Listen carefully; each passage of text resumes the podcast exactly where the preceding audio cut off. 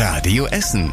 Der Tag in fünf Minuten. Am 15. Juni, ich bin Martin Kelz und sage herzlich willkommen zu unserem Radio Essen Nachrichten Podcast am Dienstag. Zum EM-Auftakt der deutschen Fußballnationalmannschaft gibt es auch wieder Public Viewing hier bei uns in Essen.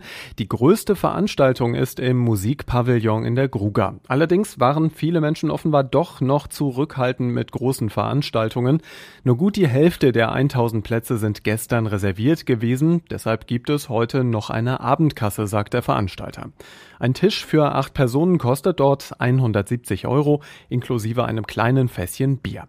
Am Stadtwaldplatz bietet das Carlo ein Public Viewing draußen an für rund 150 Menschen insgesamt. Auch im Free TV läuft das Spiel. Los geht es um 21 Uhr und klar, wir drücken die Daumen hier bei Radio Essen. Am Landgericht in Rüttenscheid muss ein Prozess um einen spektakulären und brutalen Raubüberfall neu gestartet werden.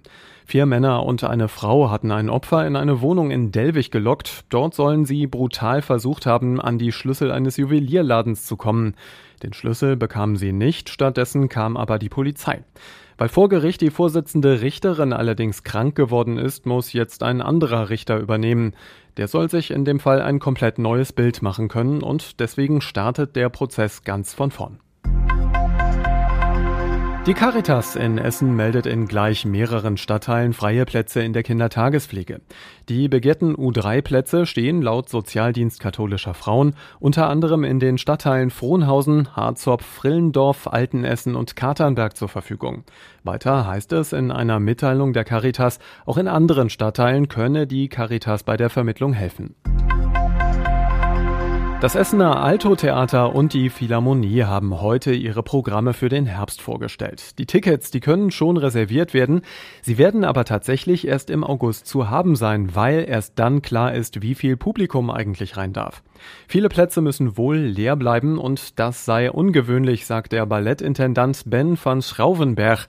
Seine Tänzerinnen und Tänzer müssen auf der Bühne mit Maske unterwegs sein und sie gucken auf ganz viele leere Sessel. Ja, wir waren ausverkauft, aber trotzdem war es ein leeres Gefühl. Also 450 dürfen jetzt darin. Wir sind das anders gewöhnt und es ist für uns ein leerer Saal, aber man kann, könnte das spüren, dass das Publikum so glücklich war, uns wiederzusehen und dass die das wirklich respektieren, dass wir das machen mit Maske. Ne? Auch in der Philharmonie bei uns in Essen dürfen erst einmal nur die Hälfte der Plätze besetzt werden.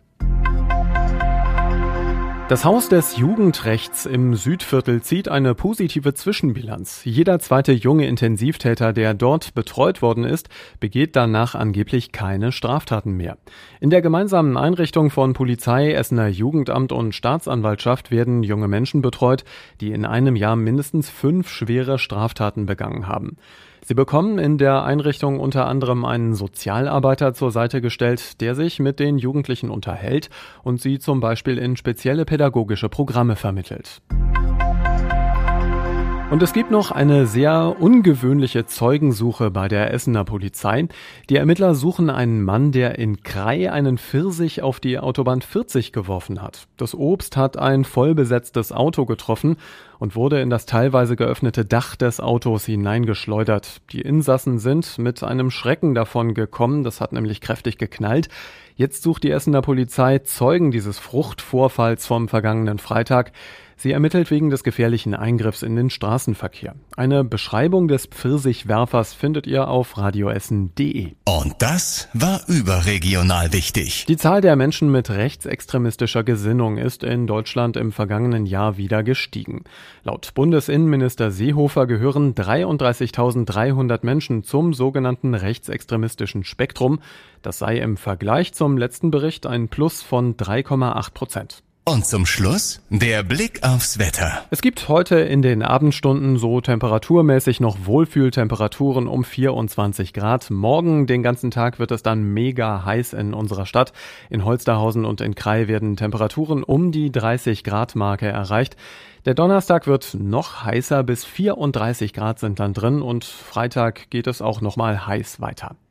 Und so viel vom Radio Essen Podcast heute Abend. Macht euch einen schönen, spannenden Feierabend natürlich mit der Euro 2020 und eure ersten Radio Essen Nachrichten. Morgen früh gibt es wieder ab 6 Uhr hier bei uns. Bis später. Das war der Tag in fünf Minuten. Diesen und alle weiteren Radio Essen Podcasts findet ihr auf radioessen.de und überall da, wo es Podcasts gibt.